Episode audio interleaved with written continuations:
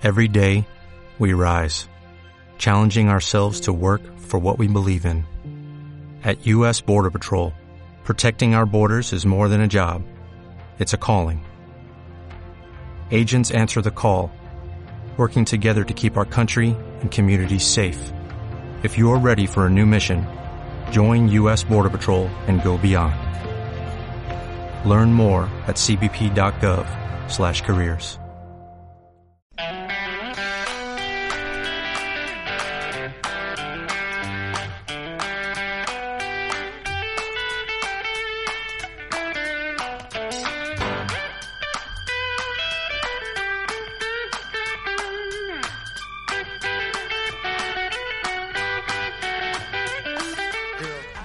Buenas tardes, estamos aquí una semana más en Comer y Contar, el programa de gastronomía de Inforradio de la Universidad Complutense de Madrid.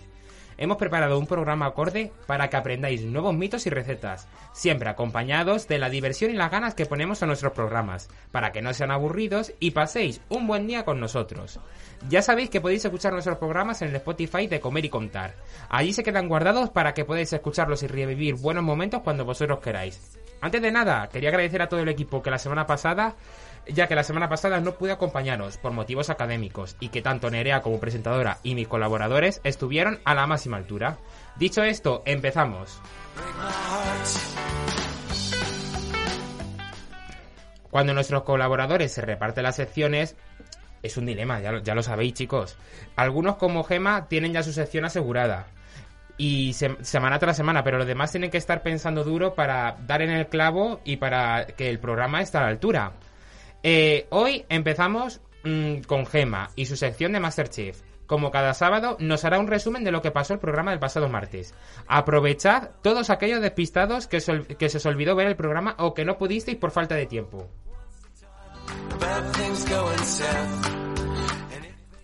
Pasamos de la comida moderna de Masterchef a una Masterclass en mano de Julia para ideas creativas de snacks saludables. Tengo ganas de saber con qué alimentos puedo sustituir las patatas fritas que me tomo con la cerveza, Julia. Miguel nos vuelve a sorprender con sus mitos, hoy sobre cocina. Además, nos traerá algunas realidades sobre el mundo gastronómico. Miguel, hace tiempo que hiciste esta sección y que a todos nos pareció muy interesante.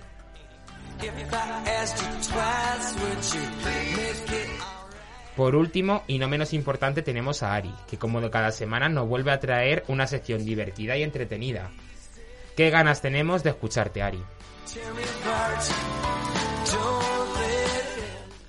Pero ya sabéis que podéis seguirnos en nuestras redes sociales como en Instagram, arroba comer y contar, Twitter como en la onda y empezamos. Come con nosotros. Estás escuchando Comer y Contar todos los sábados de 2 a 3.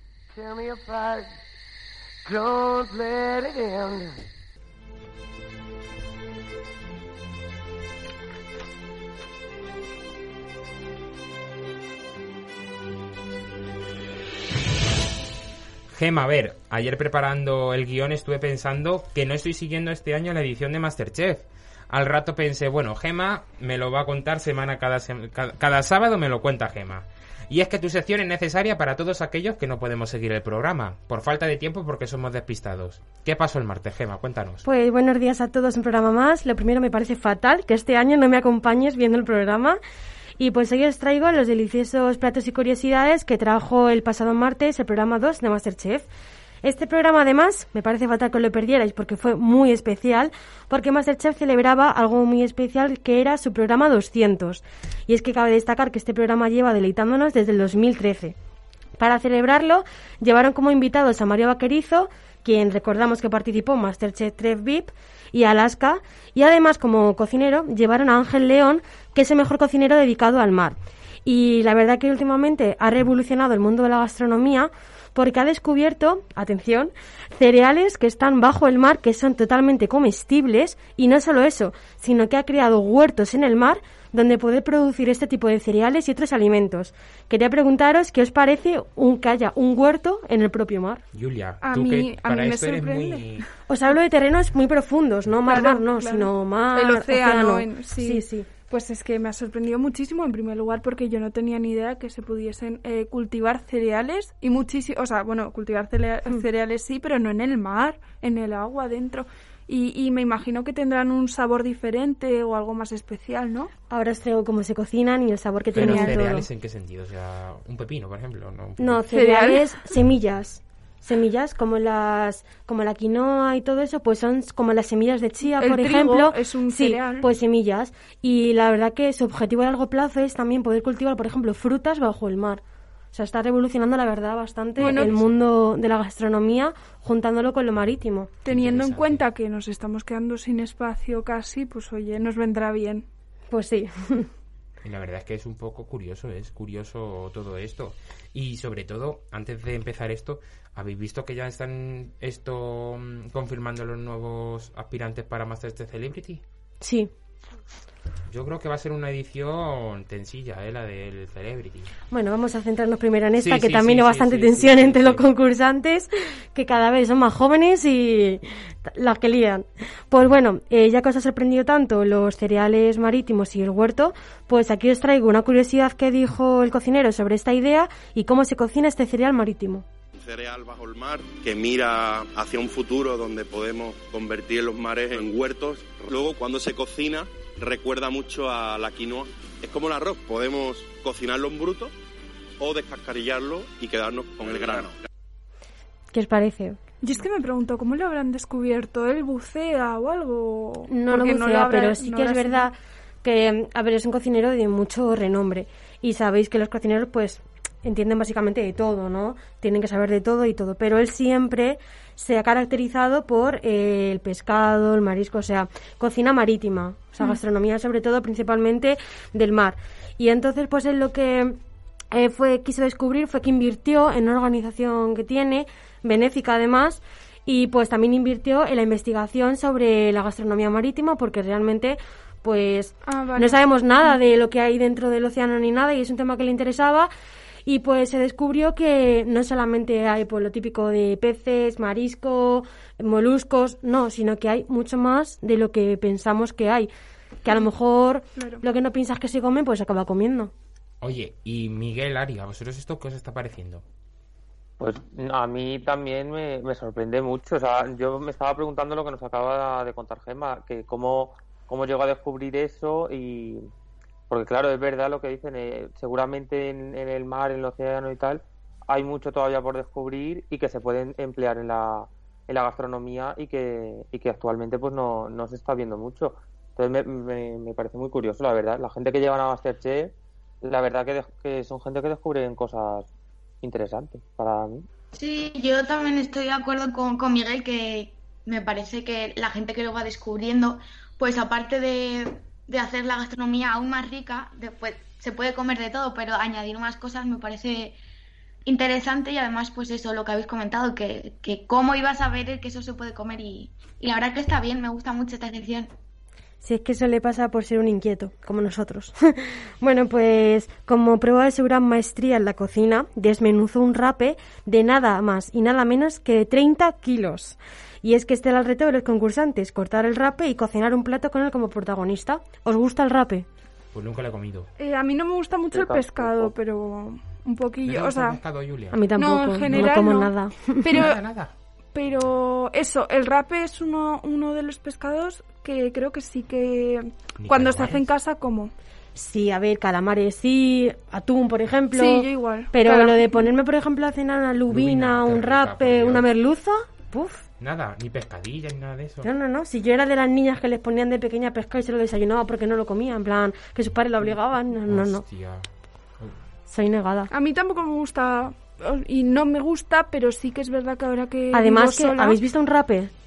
En plan, del pescado, porque es feísimo. Es que Sí. es un pez A ver, feísimo. pero el rape Es no- feo, no pero es está ese rico. Es así como visco, mm, viscoso, así que es marrón, que es así. Redondo, redondo, Como sí, un sí, sí, corazón sí, sí, y sí, tiene sí, la sí. cola. Que tiene muchos dientes así. Sí, sí, sí, sí, sí. Feísimo. ¿Y eso con qué lo cocinaron? Pues ahora te lo cuento, Javi. Ah, te vale, preguntas vale, si te gusta el rape. No te me adelantes. es para coger nuevas ideas.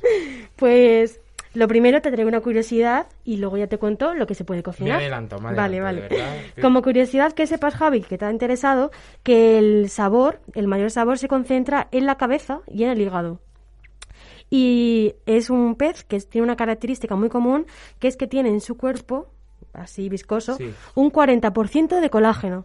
Anda. Es que es un, pe- es un pez que aparentemente es muy graso por, por la textura que le da el colágeno. Yo lo que te iba a preguntar antes, que, que estabas ahí con Javi en debate, es si todos los concursantes tenían el, el rape de 30 kilos o solo él había No, demostrado. era un poco más pequeño. Ah, vale. El de 30 kilos fue eh, dos cosas. Lo primero, como un regalo, porque un rape de 30 kilos... Claro, ya, ya. Mira, dijo que no lo había visto en su vida. un rape de 30 kilos. Y también fue como una prueba de cómo se desmenuzaba un rape tan rápido y con tanta agilidad a los concursantes. Le quisieron poner la Los, prueba. sí, Claro. los concursantes tampoco es que tuvieran uno pequeño, ¿eh? A lo mejor era de 10 kilos fácilmente, 15, pero no era tan, tan, tan grande. Era como un obsequio de, wow, qué grande es. Pues además el rape que sepáis que es el pescado más versátil que hay porque se puede cocinar con todo y tal y es muy saludable y en cualquier dieta que hagáis seguramente esté incluido. Qué rico. Hmm. A mí sí me gustaría. A mí es que el pescado sí que me gusta. A ver, sí que es verdad que la mayoría de pescados que me gustan son rebozados, hay fritos y eso, eso sí que. Con el sabor a es Con el sabor a fritanga también te lo Pero digo. bueno, pero. No, pero sí que un pescadito al horno sí que me gusta, ¿eh? Pues, Pues mira, Eso es lo que digo yo. Yo ahora que Sí. vivo sola sí que me hago algún día, pero bueno, Pero con mis patatas y mi cebollita, eso sí. claro. si no, eso no hay que Una se lo buena guarnición. Pues esos son los platos que vosotros haríais, pero yo os traigo ideas de a la, a lo Masterchef.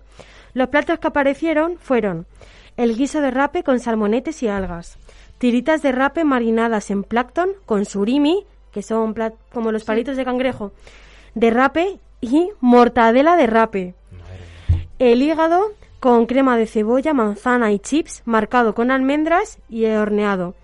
Rape al vapor con jengibre, como tanto gustan, croquetas de rape. Guiso con salsa con un fondo de espinas y alas eh, y el hígado con salsa de avellanas y jengibre. Y bueno, como habéis visto, eh, los frutos secos como las avellanas y las almendras y el jengibre fueron los ingredientes que más predominaron. ¿Qué os Madre parecen? mía. Que, que una currada para hacer esto la segunda, me Sí, parece. el ¿no? segundo programa, ¿eh? A El mí- segundo. A mí me ha gustado mucho, sobre todo lo que has dicho del el hígado con jengibre. No, que has dicho hígado con almendras. El hígado con crema de cebolla, manzana y chips marcado con almendras y horneado. Pues eso tiene que ser rico. Y luego ah, el otro hígado que has dicho que llevaba crema de cacahuete, creo, de avellana. De avellanas. De. Sí, el hígado con salsa de avellanas y jengibre. A Julia, la cara de Julia no estaba así. No, porque es que si no, no me gusta ya el pescado, Y las croquetas. el hígado. ¿Y las croquetas qué qué opináis? Porque sois fan de las croquetas. Bueno, Yo- a ver, las probaría. De pescado se lo he probado la de bacalao. Claro, yo Ay, también. eso yo pero no me gustan, nada, pero nada, nada. Nada, nada. Uf, Ah, no, a mí tampoco. Chicos, vosotros, Ari, Miki, Miguel. A mí, eh, a mí lo que me ha sorprendido de los platos que has dicho es de mm, la mortadela de rape. En plan, Sí. ¿en qué momento Pero se le ocurre a alguien hacer eso? No. Y en, en, en cuanto a las, a las croquetas, eh, a mí sí que las probaría. O sea, también, yo también he probado las de bacalao y bueno, La no es las favoritas, pero, pero bueno. La Pero mortadela- lo, que- lo que más me ha sorprendido es la mortadela de rape. Sí, la mortadela que pregunta Javi, pues como la que se hace del cerdo, que se coge realmente las vísceras, por así decirlo, del cerdo, pues lo mismo lo haces con el rape, haces la misma gestión de ponerlo en la máquina esa, meterlo en el plastiquito y tal, y lo haces igual. Y ¿Es ga- pla- y gana. plástico o tripa? Porque sé que cuando la carne es de anima, de cerdo, por ejemplo, Sí, pues pero aquí era como, no, a ver, no sería plástico. Bueno, claro, pero sí, era como un plástico, entonces lo metías, lo metes en una máquina, lo presionas, las tripas vísceras sí, sí. se van apelotonando en el este, en la maquinita y en el plástico, y cuando ya está presionado lo cierras y lo atas, Claro. y de ahí lo cocinas. Sí, es que he de decir que la mortadela la hizo el cocinero Ángel León, que también cocinó con ellos, que esto no se le ocurriría a ninguno porque Ah, vale, imaginaros vale, la dificultad del Si plato. no, ya ganarían. O sea, yo ya les daría. Es que en el segundo programa, pero ya no solo Igualmente mucho nivel, claro. porque era un plato libre. O sea, que ¿Y esto, estuvieron a la altura todos? pues he de decir que todos los platos fueron malísimos, porque eh, sabéis que en el primer- la prueba inicial hay un ganador que luego es el capitán. Sí. Pues no hubo ni uno. Entonces no. O sea, a ver, que la idea estaba bien, pero que luego Ah. el proceso, pues, Y el sabor igual tampoco. dejó mucho que desear. Bueno, y luego la prueba de exteriores fueron aquí a Madrid. como agradecimiento a la Fundación al Banco de Alimentos de Madrid por su trabajo durante la pandemia, repartiendo pues alimentos a los más necesitados. Y en la prueba de exteriores aparecieron diferentes platos. Aparecieron crema de lentejas con setas, aceite de salvia y cristal de jamón, bacalao confitado con su pilpil, que hablábamos el otro día de él, pisto y chips de kale, que es la col. Eh, carrilleras glaseadas con puré de chiribía con vainilla y mini verduritas y como postre que no puede faltar, sobre todo siendo yo, unas deliciosas natillas con cramble de limón y bizcocho. ¡Qué rico! Y el primer plato que has dicho, a mí me gustaría probarlo, ¿eh? Es que yo la crema de lentejas... mm, Ya, no pero todo lo demás... Crema de Eso lentejas sí. con clips no sé qué de jamón, con no sé Es que los cristales de jamón que has Cristales dicho, qué buena pinta. Sí, pero Sí. con un... Pues a mí la crema de lenteja la verdad que me da curiosidad y seguro que está rico porque a mí la lenteja me encanta. A es de las mías. A Sí. mí las lentejas también me gustan mucho, pero crema de lentejas con... ¿Qué has dicho más? Setas, aceite de salvia y cristal de jamón. Con setas, no sé. O sea, unas lentejas con setas. Es que date cuenta que no son lentejas, es una crema de lentejas. La cara que está No es poniendo. lo mismo unas lentejas con su chorizo que la crema de lentejas que más suave, más refinada. Pobrecito, lo está ganas- pasando mal. Qué ganas de ver- o sea, menos mal que somos yo soy A de ti más las carrilleras. Yo soy más de comida tradicional. Carrilleras Y también ahí. las de has dicho otra cosa, las de crips de la con y la que has dicho antes que era Lo de las chips, chips y antes has dicho otro. El pisto. El pisto, es que el pisto. hombre, Ya, bueno, de- claro. de manchego como soy. Hombre, es que el pisto es muy, muy Y el español. postre, el postre a mí me parece Hombre, una triunfada. Con bizcocho, qué rico. Es que unas natillas con caramel casi que dijimos que era cremita así de limón y un bizcocho, madre mía. ¿Y estuvieron a la altura o no? Pues sí, porque ganó el equipo azul, que fue el del postre. Anda, mira. el mío. el que me ¿Y gusta a quién mí. capitaneaba o porque Eh, es que un poco todos, porque como no había ningún ganador y, ¿Y es que este pro- esta edición de verdad es horrible, es que todos se llevan mal con todos. Entonces, Sí. ¿En sí, serio? hay mucha Pues a ver si lo voy a tener que empezar competencia. a ver. Principalmente quedaros con dos nombres, Ofelia y María, se llevan fatal. Ofelia me suena que era la que su ma- el padre se lió con la niñera. no Que le puso los cuernos. Sí, es que, es que entró... La gran historia, que le puse los cuernos a la madre con la niñera y luego a la niñera con la cocinera. Pero es que decir que, O sea, su padre es que, un golfillo. Un poquito. que entró fuerte, entró como buscando guerra, ¿no? Sí, bueno, es que entró porque era muy así. A ver, también ella. te digo. Muy activa. Masterchef está muy bien y para aprender a cocinar muy bien, pero si no hay eso... A ver, Claro, la sí, rivalidad sí, es sí. lo el que año pasado te con gusta. Luna y Alberto se tiraron toda la edición, que el, el Sí. pobre mío no quería... Y con Andy y Iván fue. eh, Y hasta que no lo llevan a corona. la final, no lo llevan a la... Y Sarai, oye, a ver, que yo no digo nada, oye, que a ver, a ver, que no esto, pero Sarai yo no sé... Pero la tuvieron ahí, la mantuvieron ahí un poco también para ver si por la sacaba- chicharrería Sí, que tenía, porque no fuera no sería por sus grandes dotes de cocina. Bueno, pues en la prueba de eliminación tuvieron que acertar cuáles eran 32 tipos de aves y eh, para salvarse solamente se salvó uno y llevaron al conocido como el pollero de las estrellas Michelin, que se llama Higinio Gómez. ¿Vosotros sabréis adivinar 32 tipos de aves? No. Yo la verdad había eh, mitad eh, con pues con pelo y con plumas y la otra mitad solamente desplumados y ya está. Yo no, no- yo yo no, si yo no. acerté aves, solamente un, un ganso, ya está. un ganso. Y, un- y el Yo pollo. no sabría decir ninguno, o sea, ninguno es ninguno. Perdiz habría. Sí, Eso claro. Yo como Ari, la gallina, si acaso, Pues escuchadme, bueno, acertaron, pero acertaron solamente una vez por concursante, solo uno. Y además se les complicó porque el reto era hacer un plato con el ave que los concursantes habían acertado. Y bueno, os traigo unas curiosidades de las aves para que las tengáis en cuenta para cocinarlas. Que penséis que en general todas las aves tienen dos texturas. Una textura en la pechuga y otra textura en los muslos, ¿no? Los muslos valen más bien para guisar y la pechuga más bien para planchas, hornos y siempre mucho más ligero porque tienen, ya digo, dos texturas diferentes. Y bueno, la gran pregunta, ¿qué sois? ¿De, mu- de pechuga o de muslo? Yo soy de pechuga. Yo creo que de muslo. Yo de muslo, Yo porque está más sabrosillo. Sí, ¿Tú, Miguel? De pechuga. ¿De pechuga? Sí. Muy bien, es de lo mío. ¿Y tú, Ari? Yo muslo, muslo. Muy bien, Ari, Claro. las chicas al poder. Ah, cuando Es que la- pechuga me enfado. Es que la pechuga es más eh, seca, el Claro, muslo es sí. más en salsita, Sí. entonces a mí me gusta más el Mira, saborcito. dos cosas, oye. la pechuga es más como un día a la plancha o algo así. O rebozar. y el rebozado. Bueno, eso sí. Y también quería preguntaros que os gustan las aves para comer, rollo pollo, codorniz, perdiz, Sí, gallina. a, mí- a ver, yo la perdiz No. nunca la he probado y mira que en Toledo se da mucho lo de la perdiz escabeche y nunca la he probado. Nunca. Yo sí, yo dentro de, de la poca carne que como, sí como Pero pollo, pavo, pavo, sí. pollo. Perdí, pavo. la he probado, por supuesto, pero... Yo Pero la sí, a verdad sí que me gusta. el pollo me gusta mucho, mucho la verdad. A mí me gusta mucho más el pollo. A ver, que no, es un ave. El a- pavo a, comparación también me de lo que voy a gusta. decir, pero me gusta más el, la carne de pollo, por ejemplo, que la carne de conejo. Sí, y por ejemplo, Mm. a mí dentro de la misma categoría, yo creo que me gusta más eso, la gallina, que el pato. A mí, Pato- algunos me pato van a matar. Pato nunca he probado. ¿No? Que pato... Ah, mm, Digo, algunos me van a matar, pero la gente con el pato se vuelve lagarto. loquísima. Lagarto pero, sí que he probado. Bueno, esos son reptiles. A ver Hombre, si- pero el lagarto no es un ave. pero, Ya, ya, es reptil, pero pero es Pero- curioso, o pero sea... es curioso también el lagarto, ya que sabe. a mí me sabía rico. O sea, es que también lo marinan un poco como... ¿Y cómo, dónde lo probaste? ¿Por qué? En un pueblo, de- en el bar de mi... En el restaurante de mi pueblo, que es un restaurante... Pero... Sí, sí, Muy sí. innovador tiene que ser. Es innova- A ver, Pensaba que iba a decir Tailandia No, no, o... Claro, digo, en, en es Madrid... innovador, en pero... Bueno, ya, para otro programa os traigo una sección de lagarto, pero Sí. muy rico. Sí, pues sí, bueno, sí, sí, antes de decir, antes de decir lo, lo último pulsado, quería comentar que hay un restaurante Masterchef en Madrid, donde vamos, puedes comer de lujo y además conocer a cocineros muy famosos y a concursantes, y que está aquí en Madrid, en la calle Velázquez 150. Y ya para terminar, ahora que sí que sí, pues quería decir que el último eliminado de Masterchef 9 fue...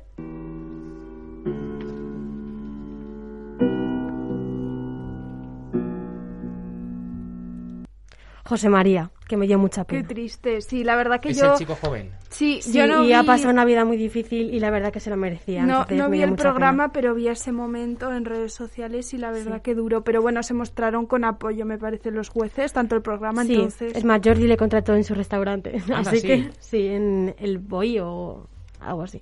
Muy bien. Así que, bueno, ya está aquí mi sección. Hasta el bueno. próximo Masterchef. Hasta el próximo semana.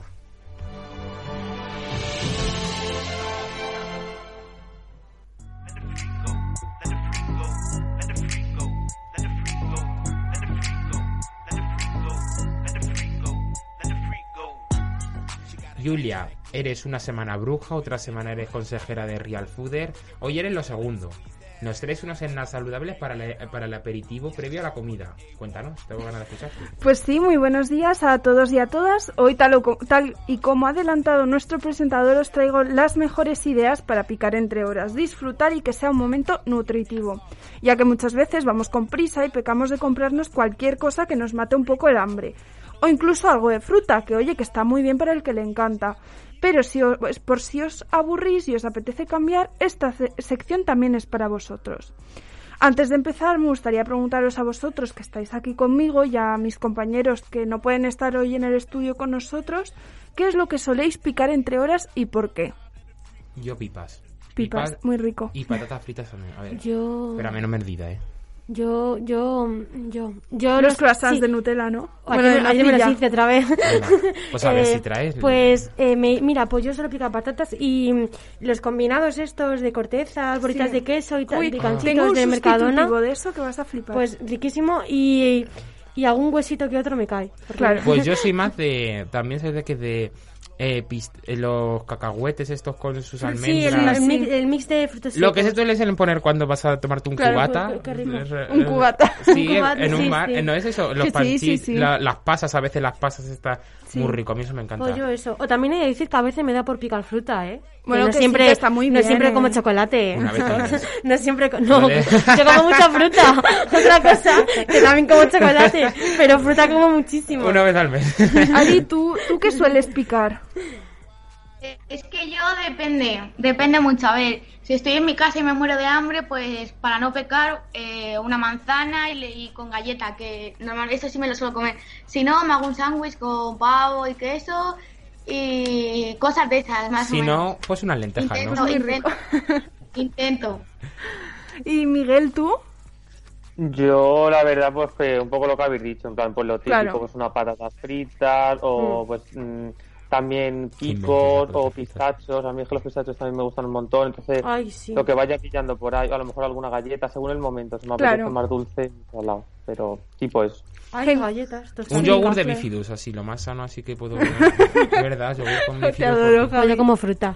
Bueno, Pues bien. bueno, Una antes de, de daros mis ideas que van a ser súper ingeniosas y seguro que os van a encantar, he preguntado a más gente para que tengamos más referencias. A ver qué nos cuentan. Hola, mi nombre es María y entre horas me gusta picar bien una fruta. Las frutas que me gustan son sobre todo las fresas y el plátano. Me gusta hacerme batidos proteicos con crema de cacahuete, plátano, cacao en polvo. Me gusta también picar frutos secos. Me gustan mucho los anacardos. Y bueno, cuando me quiero dar un capricho, bajo a la panadería y me compro un, un croissant o algo así. Pues un poco como nosotros. Sí, sí, pero lo que lo que vemos es que María con lo de los, o sea, sí ella sí que le gusta bajar a la panadería, pero por lo demás se cuida bastante. Pero a mí me gustaría tener ahí una camarita en la casa de María a ver si Claro. dice lo de la fruta, lo de eso. Pues, Yo Eh, creo que más tira por lo de la panadería. Sí, sí, yo creo que la comenta así de último diciendo, De bueno, bueno, venga, pero... le voy a saltar un poquito la ¿La panadería. pilla cerca la panadería de su casa? ¿El qué? ¿La pilla cerca la panadería de su casa? Sí, sí, debajo, debajo. Pues ya como está, a mí. seguro. Pues ya está. Pues como a mí, ya te Claro. digo yo que eso es un Como yo que picadero. tengo el Carrefour abajo y anda que no bajo yo veces. Yo el Ay, Mercadona, Yuli, eso, así eso me es lo pasa. peor, eso es lo peor. Que ¿eh? las tostarricas, los huesitos vuelan al carro. Eso no es lo paro, peor, no ¿eh? es- también os digo, si María os ha parecido que, que habla un poco lento, vamos a escuchar ahora a Marta. Hola, soy Marta y entre horas eh, suelo comer pues tostadas de hummus, eh, a veces trozos de fruta o zanahoria cortada, eh, cuencos de frutos secos y poco más. Eh, yo a Marta, perdona, yo a Marta la metí un poco de chocolate para que se animara un poco, Sí, ¿eh? sí, sí. Marta querida, saludo. chocolate, huesitos, está rica, que te alegra, mírame a mí si yo no ánimo. paro. Pues eso he de decir que yo a Marta a mí me extrañó cuando me dijo esto y digo, pero de verdad tal y me dice, hombre, a ver, yo te voy a decir lo que como sano. Entonces, y, Pues y aquí, eso, aquí con sinceridad, Julia. claro, yo es lo que les digo. Tú diles si yo, peor referencia que soy yo aquí, no, no hay ninguno. Y ahora ya por último vamos a, a escuchar a Manuel a ver qué es lo que pica él. Hola, soy Manuel Trinidad y bueno, normalmente entre horas suelo comer frutos secos como por ejemplo las nueces y las almendras porque me parecen frutos secos que son importantes para, bueno, pues para el cuerpo y que, mm, bueno, como por ejemplo es el caso de las nueces que vienen muy bien para, para la memoria y tal. Entonces, bueno, normalmente también suelo comer alguna que otra fruta como por ejemplo las uvas, mm, que bueno, que es un alimento muy fácil de, muy fácil de comer y que, bueno, que la verdad que sienta muy bien entre horas picar y bueno, a lo mejor si, si bueno, si se da una ocasión así un poco más especial, pues me gusta picar pues algo de queso, algo de nachos con guacamole, em, bueno, alimentos que no son tan saludables, pero que bueno, que de vez en cuando pues no viene mal comerlos. Manuel es que se enrolla como la persiana. No, He de decir- Tiene fuerzas. Es lo, Sí, los sí, Sí, es un chico, dan es un chico sí, sí, sí. entusiasta. Potente. Yo he de decir que a Manuel le conozco y aunque se cuida bastante, anda que no he bajado yo con él veces a la, a la facultad, aquí a la cafetería, y lo que picábamos no eran especialmente uvas, la verdad. Así que bueno, tanto para Manuel como para los demás, empezamos con ideas innovadoras para comer entre horas. Let me like that. Anytime that she wish that be, I stay available to give that. With our Kit Kat bricks, hold up, let me sit back. En primer lugar, traigo un snack que he visto que se ha hecho viral en redes en los últimos días y normal, porque está delicioso. Consiste en poner sobre una base de papel vegetal un par de cucharadas de yogur griego y lo extendemos en una capa fina. Por encima le podemos poner frutos rojos deshidratados, semillas de chía, de calabaza y esparcir un poco de crema de cacahuete. Por supuesto que todos los ingredientes son opcionales, porque por ejemplo el yogur griego puede variar en función de tu dieta. Puede ser uno proteico, uno vegano. La crema de cacahuetes, por otro lado, se puede sustituir por miel y cualquier semilla es válida. Eh, una vez tengamos nuestra capa, lo metemos al congelador aproximadamente dos horas y después de eso se saca, se parte y a disfrutar. La verdad que es un aperitivo muy rico que ayuda a satisfacer el antojo de dulce. En, en segundo lugar, os voy a dar otra idea. Palomitas caseras. Efectivamente, las palomitas vienen del maíz, por lo que son un producto natural, sano y sobre todo delicioso. Por lo que algunas tardes, si estáis en casa, podéis disfrutarlas. ¿Sabíais vosotros u os imaginabais que las malo- palomitas eran un snack sano? No. Además, yo es que últimamente las. A veces las la, la receno, que eso es malísimo, porque yo después de cenar mm, soy de los tipos que, pues una copilla sí que, que me. O sea, no todos los días, pero Sí. si estamos en plan amigos o con esto, una, una copilla así que nos esto y siempre cogemos las palomitas, siempre que estamos en casa las palomitas. Yo para cuando vemos una peli de por Oye, pues por mucho ejemplo. mejor las palomitas que, que las cosas estas ultraprocesadas llenas de aceites Yo pensaba que refinados. eran malas las palomitas, porque Pues como no. tienen tanto aceite, tanta sal. Pues yo, me, ¿sabes lo que me he hecho? Eh, azúcar en vez de sal. Eso ya es malo. ya es Bueno, malo, claro. ¿verdad? Pero claro, Bueno, las bueno, de pero mantequilla, las- no de sal. Claro, las de mantequilla sí que son... Ver, Esas no, Yo pero las las compro en el, en el caseras Mercadona, normales... ¿eh? Las que son normales, que solo llevan sal, eh, no, no hay Yo es que ningún me las problema. compro de, ¿No? de los paquetes estos de sal y mantequilla. La, Claro, del, las la de del. Mercadona, Julia, ¿tú qué sabes? Es que no sé cuáles son. Si solo, si solo llevan la sal y el maíz, no pasa absolutamente nada. Así que es verdad No, que no, lo puedes comer todos los días. Hombre, porque hay dos tipos. sal, Hay pero- o palomitas de sal o palomitas de mantequilla. Yo compro las de sal, la del, la del azul. A ver, yo he de decir que me gustan las de mantequilla, pero bueno.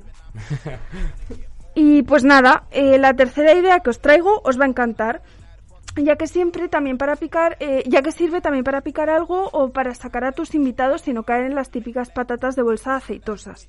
Se trata de los garbanzos. Igual os suena un poco raro, pero si tenéis un bote de garbanzos cocidos por casa es facilísimo. De hecho, hasta os puede sacar de un apuro y haceros quedar bien. Lo único que hay que hacer es lavar los garbanzos, secarlos y ponerlos sobre una bandeja de horno con su respectivo papel eh, para el horno y echarles aceite de oliva, sal y las especias que más os gusten.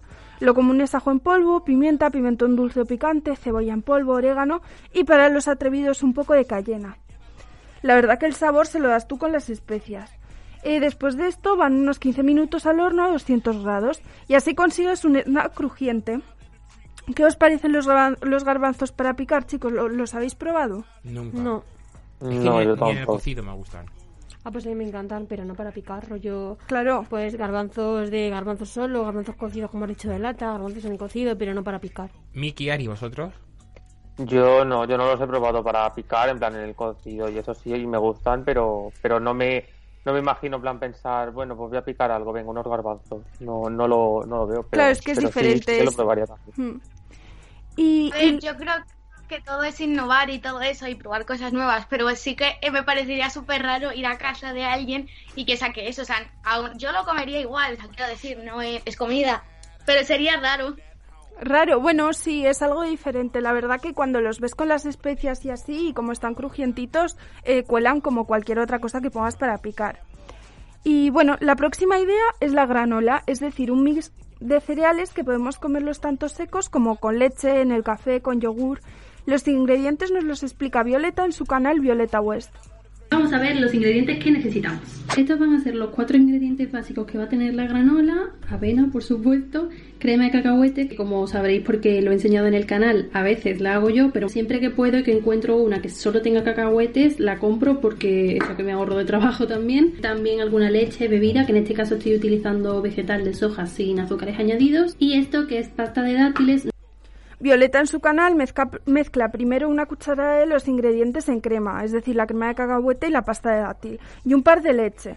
Eh, luego a esta pasta le añade los dos tipos de avena que utiliza, aunque se puede hacer solo con una, y la ponemos en una bandejita en una capa bastante fina e irregular, que permita circular el aire. Y se mete al horno precalentado 30 minutos a 150 grados. Violeta nos aconseja que pasado ese tiempo dejemos la bandeja dentro, pero con el horno apagado y de esta manera se terminan de secar eh, los cereales. Estas han sido mis ideas para hoy y, y la verdad que espero que os hayan ayudado eh, a poder cambiar esas patatas que decía, que decía Javi y algunos cambios diferentes, aunque toma un poco de tiempo igual prepararlos. A mí- Eh, ah, ah, no sí, sé. dime, dime. Yo el titular de tu sección es que las palomitas están muy bien, así que... Totalmente. Y que Violeta es una gran cocinera. She's a freak and I love that. Staring at me like she want it from the front back. Yes.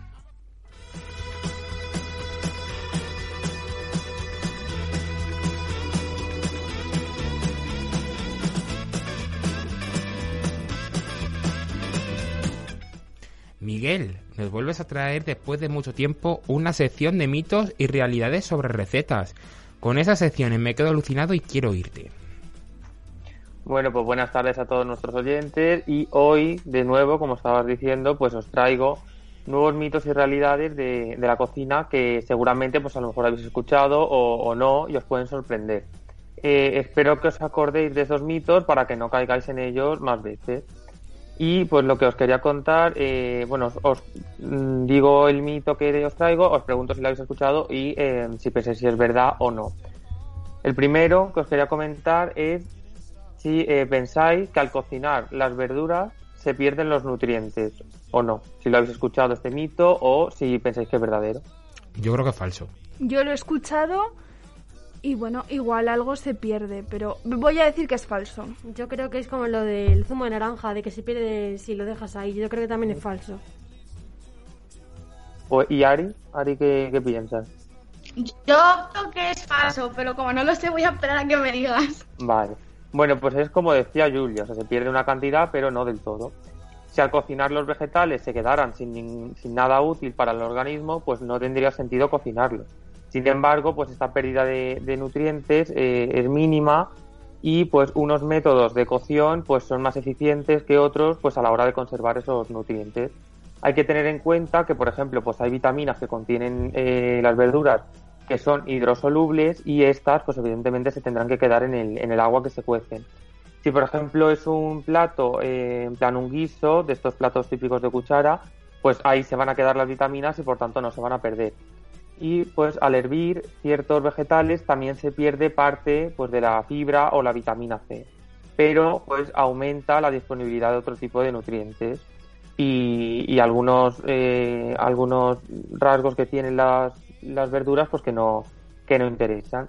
Y hay que aclarar que también eh, las pérdidas de nutrientes al cocinar pues van a depender pues de tres cosas.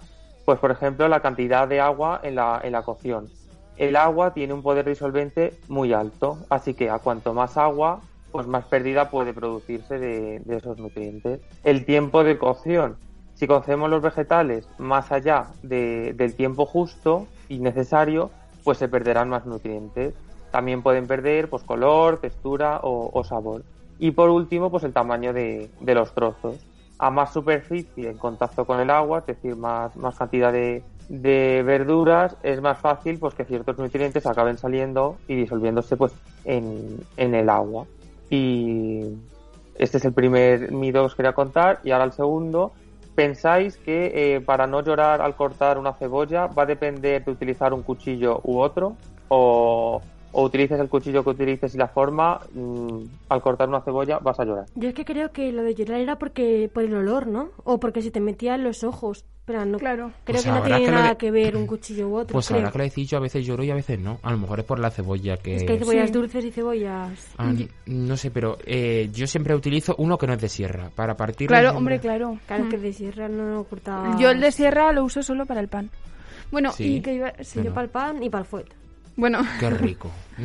eh, pues yo creo que, que no depende del cuchillo, pero quizás de la forma en la que se corta, sí. Ari, ¿Y Ari? A ver, yo lo que pienso a ver, en mi casa se decía que si mojas el cuchillo, eh, no, que sí, que si mojas el cuchillo y lavas la cebolla, eh, que lloras menos o que tal. Pero bueno, que esas cosas las dicen, pero yo lloro igual. Entonces no sé.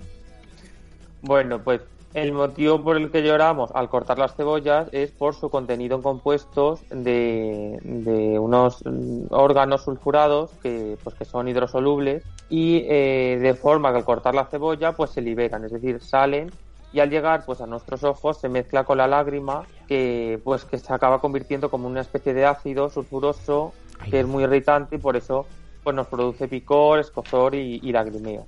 Por ejemplo, algunos de los mitos que se extienden sobre cómo cortar una cebolla es, por ejemplo, pues cortarlas con un cuchillo especial, poner una vela al lado, que esto a mí me, dejó me dejó sorprendido, ponerse la mitad de la cebolla encima de la cabeza, mm, rociar, rociarla con limón, congelarla, sacar la lengua mientras cortas la cebolla, ponerte lentillas o encender el extractor de la cocina.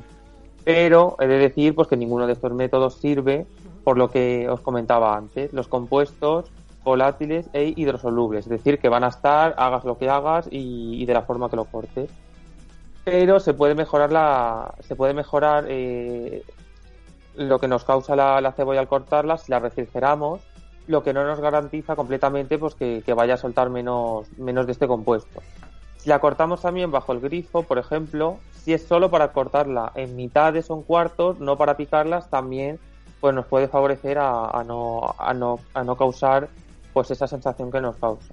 Y la cantidad de estos compuestos pues también varía pues según el tipo de cebolla, su maduración o el tiempo que lleva almacenada, que es lo que estaba diciendo antes eh, Javi, de, de que algunas veces pues eh, llora con llora con algunas eh, cebollas o, o no. Yo sí, yo lo paso mal. Aunque bueno, ahora para cortar la cebolla hay una cosa, una herramienta muy buena que es la picadora. O sea que quien la tenga a meterla y ala, muy rico. Y vale, bueno, pues, eh, pues sigo con el siguiente mito y es si pensáis que eh, al pasaros de sal en algún guiso o algo hay que añadir la patata para reducir esa sensación de salada. Claro, porque si hay más patata, esa sal se esparce más y, y hay- sabe menos salado, ¿no? A mí es que me encanta la sal. Yo cojo el puñado de sal y haya no muchas. Gema, Yo digo falso, por llevar la contraria. venga. Gran argumento. No, yo pienso que sí que, que, que si pones patata, como que obviamente no es lo mismo echarle sal a cinco patatas que a 12 patatas. Entonces, digo yo, Claro. no sé, bueno. Bueno, pues en verdad quien lleva razón es eh, Gema, es Toma. falso. Porque se dice que supuestamente la sal, por ser un alimento excesivamente soso, pues absorbe el exceso de sal en, en platos pues, de este tipo, en, en guisos, pero eh, es muy común pues seguir escuchando este consejo. Sin embargo, no sirve de mucho. Las patatas no son esponjas que absorben selectivamente la sal u otros compuestos de, pues, de nuestro guiso. Es decir, tendremos un guiso igual de salado, pero con patatas. La mejor forma de, di- de diluir esa sal es añadir más agua. Por tanto, tendremos un guiso más aguado, pero se podrá comer, porque al añadir más agua, pues esa sensación de salado pues va, se, va, se va a reducir. Y también hay otra opción que es, por ejemplo, añadir eh, una, unas cucharaditas de, de harina que lo que van a hacer es eh, hacer más espeso el guiso y por tanto pues también esa sensación de, de sal pues va, va a reducir. Este pensabais que era... No, bueno, no, no pensabais que era así, ¿no? No, para nada. Yo De tampoco. hecho, es que me, me parecía lógico que si echabas más, eh, la sal, el sabor se... di- O sea, obviamente la sal es la misma, pero el sabor sería diferente. Pero Yo- espera, es que no me he enterado. O sea, que si tú. La sal es una absorbedora de las. O sea, la patata es una No. absorbedora No, de la Que sal. no, que no, que no. Que no se es eso, pero no. Que no, que si quieres, Exacto. si te has pasado de sal, que le eches agua, no patata. Ah, ah, vale. Vamos, vale. que yo no lo sabía, yo había dicho que no por llevarlo en la Yo es que contraria. primero he hecho primero la patata y luego la sal, ¿sabes? O sea. A- Igualmente, a ver, si por pero- ejemplo te, te, te pasas de sal en ese proceso, que no eches más patatas, que te va Pero a salir entonces si estás haciendo más patatas patata, fritas, pero echas agua.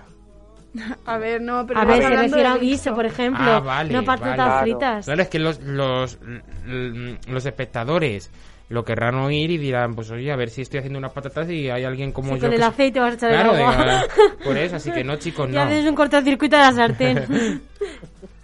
Vale, pues bueno, pues voy al último, eh, al último mito y este la verdad que me ha sorprendido mucho. ¿Pensáis que eh, descongelar la carne a temperatura ambiente es la mejor opción o no? No, es malo. Lo que hay que hacerlo es la nevera. Pues yo lo he hecho Pues directamente. yo directamente el congelador a la encimera Ah, toda la sí, noche. A la encimera. Eso sí, a ver, si por ejemplo al día siguiente mi madre muchas veces es que es muy propensa a eso. Ay, pues he cambiado la comida de hoy y luego dice, venga, pues lo meto en la nevera. Eso sí, porque de un día para otro, pero, o sea, ya no es esto, pero... Claro, eso no pasa Sí, pero yo si por ejemplo son filetes o algo, de congelador a la encimera toda la noche. A ver, No eso, eso se hace, pero yo creo que se tiene que hacer de- en, en la nevera. Se tiene que ir descongelando poco a poco. Aquí somos españoles. ¿Y Ari, Ari qué piensa? ¿Que es, es bueno dejar la carne a temperatura ambiente? A ver, yo siempre lo hago así, pero mi madre ha dicho toda la vida que yo creo que son malos. A ver, eh, es lo más cómodo, claro, tú lo sacas toda la noche y al día siguiente ya lo tienes. Pero yo no sé si estará bien. O sea, no sé si estará bien. Bueno, pues evidentemente, como, como decía Julia, pues es, es falso, no, no es bueno. Y si, se, y si descongelamos la carne a temperatura ambiente, pues se duplican las bacterias y puede ser peligroso. Lo ideal es descongelar los alimentos pues dentro de, la nevera, ya que la temperatura ambiente pues favorece pues a lo que os estaba diciendo, a la, a la aparición de, de bacterias. Otra opción también es hacerlo con eh, directamente con el método de cocción que viene en los, en los microondas, es decir, el método de descongelar ya que eso lo que hace es que va a descongelar de forma rápida y no va a estar a temperatura ambiente mucho tiempo y por tanto no van a aparecer eh, bacterias. Por, y además también no es recomendable que los alimentos congelados, si los dejamos a temperatura ambiente, estén más de cuatro horas, porque ahí es cuando van a empezar a aparecer pues bacterias o microorganismos pues, que pueden afectar a la, a la carne. Pues yo no sé por qué estoy muerta, porque yo lo dejo toda la noche. Igual, igual. igual. Pues sí, si tenéis tiempo de dejarlo toda la noche, creo que es mejor en la nevera porque se descongela, a no ser que sea un trozo muy gordo. Bueno, Bueno, hasta aquí y ya por último solo, no, no, ya solo por último, dos curiosidades más que, que os quería comentar y, y ya está. Por ejemplo, pues se recomienda mucho eh, cambiar eh, las botellas de agua, especialmente si son de plástico, cada poco tiempo, pues porque por el paso del tiempo pues pueden ir acumulándose bacterias o algo, eh, sobre todo si, si es eh, alguna botella que es compartida con otra persona, en plan de estas que se tienen en casa y pueden ser perjudiciales para, para la salud. Y eh, también eh, otra cosita que os quería comentar es que se recomienda consumir las sobras de, de las comidas que conservamos en la nevera en un máximo de tres días desde su conservación, ya que pueden generar problemas de, pues de, de olor en la nevera, de higiene e incluso contaminar otros alimentos. Y pues estas son las dos curiosidades que os quería contar aparte de, de los mitos. Pues muy bien. Oye, la semana que viene nos puedes traer la continuación de la sección, Miguel. Está muy bien y muy interesante. Estamos aquí perplejos. Así que bueno, hasta la semana que viene. Hasta la semana que viene.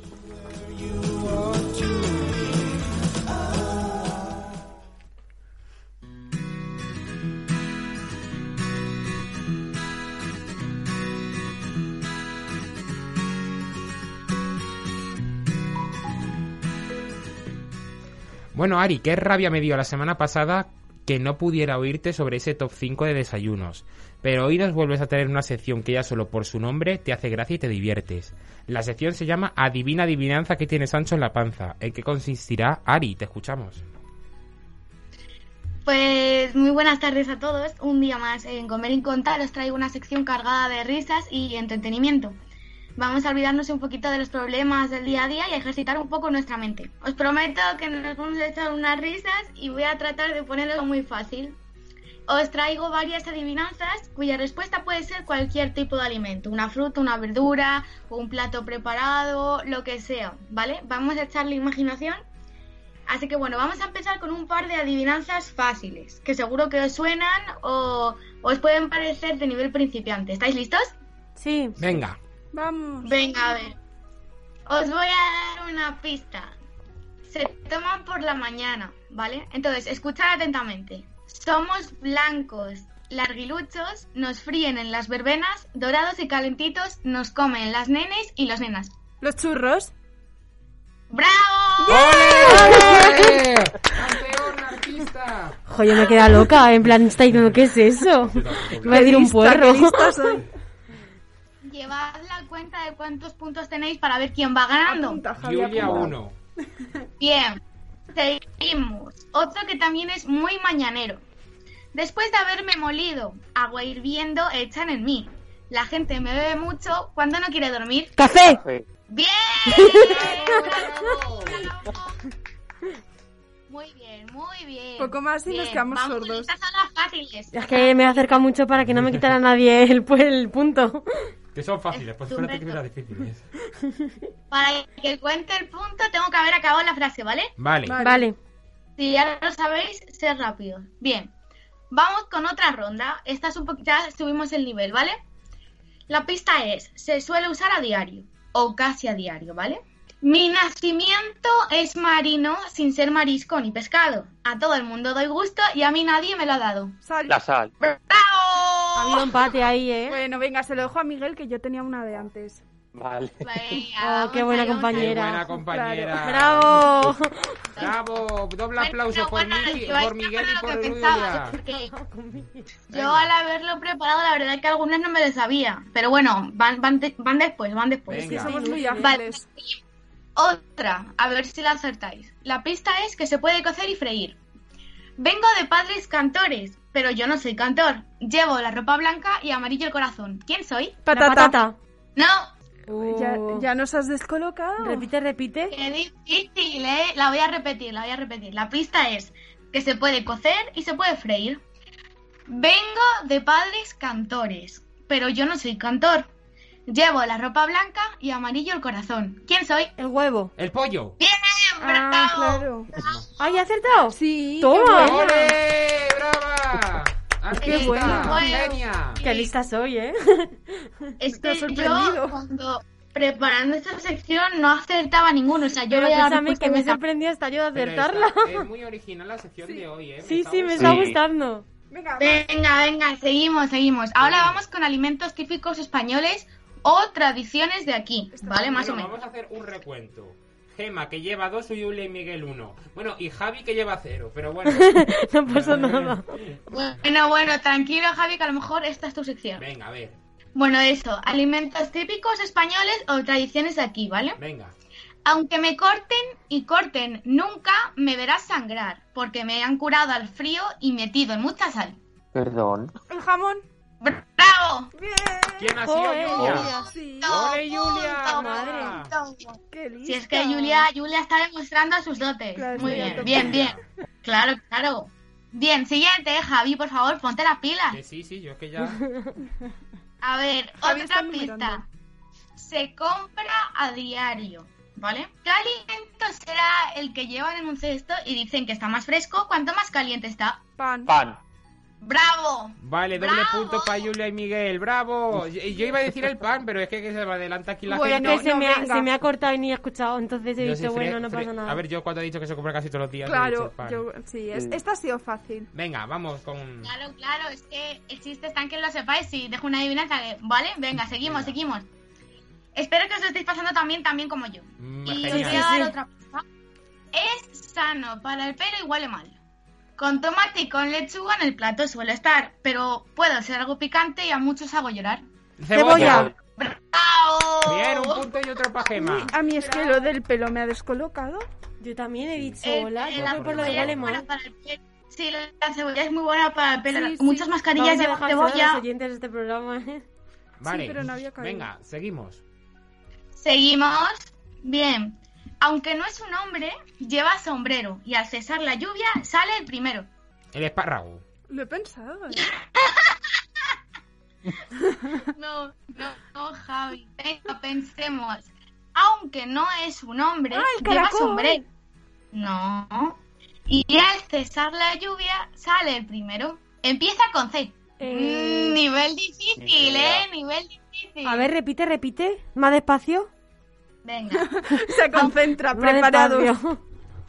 A- aunque no es un hombre, lleva sombrero. Y al cesar la lluvia sale el primero. ¡Ah, la seta! El champiñón. ¡Bien! el Punto para Nerea. Punto para Sí, este- Nerea, este ha sido de Nerea. Esta ha sido de Nerea. Que estaba yo ahí Ah, descifrando claro. a ver qué decía. Joder, bien, mi- mi- muy está bien. súper- Champiñón, por Dios. Sí, sí. Este fue el único que acerté, con eso os lo digo todo. Todos los pues demás ya no. Con la cebolla también. Pero ya está. El champiñón y la cebolla, lo único que me Como supe. si las acuarios. Bien, seguimos. Me quedan solo tres, ¿eh? Venga, Vale. Bien. Hay, doble empa- hay un empate. Por, Gema por eso, con por tres, eso. Julia digo con tres, quedan para que Miguel con dos y Javi Nerea con uno. Y Nerea porque no puede participar. Venga, venga, ¿estáis listos? Venga, sí, vamos venga, allí. dale. La pista es, con caramelo dicen que está deliciosa, pero a mí no me gusta, ¿vale? Bien. Soy verde, amarilla o colorada. Ya sé Y cuál. aunque es famosa mi tarta, puedes comerme sin estar cocinada. La La manzana. Claro. Eh, Efectivamente. Es que Miguel también lo ha dicho. Sí, ya lo hemos dicho, los tres. Sí, bueno, pues venga, sabemos. pongo punto a los Un tres. punto para cada uno. Venga. Bien, bien, bien. Otra, quedan dos. Vale. Estamos allá. a tope. Sí, sí. Estas dos ya no tienen pista, pero son las más fáciles, yo creo. Vale. Entonces, yo Ahora, que ahora salta. Oro parece, plata no es. ¿Qué es? Aquí levantamos la mano. Vale, venga, estamos ahí. Una, dos y tres. Blanca soy. Y como dice mi vecina, útil siempre soy en la cocina. ¿El que repite, repite? ¿La sal otra vez? No, el arroz. No, Ah, no. El arroz. El Bien, azúcar. Repito. No, no, repito, repito. Blanca soy y como ah la harina. Perdón. Sí. Perdón, Sí, eh. sí, me. Hacia Bien, Julia. la- Julia, punto para Julia. Es que ¡Qué estaba tramposo, qué tramposo! Pero ya lo había dicho una vez. ¡Viva Huesca! No pasa nada, ya lo había dicho. Está bien, está bien. Punto para Julia. Bien, bien. Vale, y ya la última, que esta es tremendamente fácil y este es para el más rápido. Pero tengo que acabar la frase. Vale. Allá voy. Fríos, muy fríos estamos y con nuestros sabores a los niños animamos. Helados. Bien. Vale. Pero todos a la vez. Punto para sí. Gema, punto para Yuli, punto para, todos. Para Para todos. todo, para todos. Bueno, venga, Vale. pues recuento, recuento. Re- La recuento, ganadora. gente, recuento. Dime. Sí, sí, recuento. Ah, que queda uno. No, ya está. Ah, vale, venga. En quinto lugar. Bueno, en cuarto lugar, a Nerea la contamos, venga, sí. la- no la No, con- no, no la contamos, vale, venga. Venga. En lugar, Javi, bravo. ¡Bravo, Javi! Gracias, Has acertado una. Dos, dos, dos. hombre, dos. Ojo, eh, ojo. Hombre, no me quieras dejar tampoco. En tercer lugar, Miguel con cuatro puntos. ¡Bravo! ¡Bravo! Viva fue salida! En tercer lugar, Gema con cinco puntazos. Como que en tercero, seré segundo. cinco. O sea, el segundo. Ay, ya me quiero poner tercero, Ah, vale, yo soy segunda. Mejor tercero que no Y segundo. Móstoles, Móstoles se va y no vuelve. Móstoles, bravo Móstoles. En Móstoles hay, hay- hay, un utensilio que también es un marisco muy frecuente. No digo nada más. y en primer lugar, la gran huescana o- Ostense. Hortense. Madre. Julia, bravo. Ahora sabemos por qué Javier queda el último. Muy bien, Julia, felicidades. Tendrás Eh, el premio. Esto, eh, Ah, me ha dicho que tendré premio. Primer sí, premio, sí, claro. tendrás premio. Y para el segundo Porque no hay para nada. sorpresa. Me es emocionado. Es que, es que No, no, solo nos para a comer primero. en su casa, Julia. mis dotes culinarias ha- han tenido efecto. Han Todo, servido todo para algo. por Masterchef. por y para Pues ellos. Bueno, chicos, esto he acabado mi sección. Espero que lo hayáis pasado tan bien La como semana yo. viene Y nos vemos otra. la semana Sí, que viene. porfa, otra, otra. Otro concurso. Eso, Otro la semana concurso. que viene otra, Ari. Perfecto. Venga. Chao.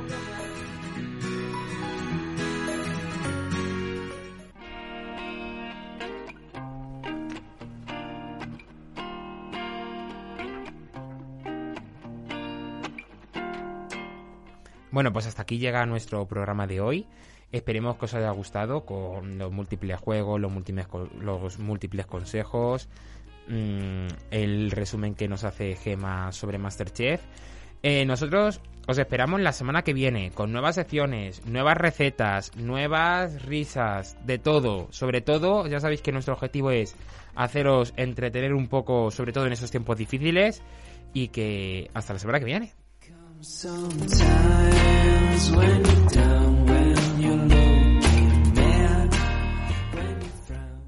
Dale más potencia a tu primavera con The Home Depot. Obtén una potencia similar a la de la gasolina para podar, recortar y soplar con el sistema OnePlus de 18 voltios de Ryobi desde solo 89 dólares.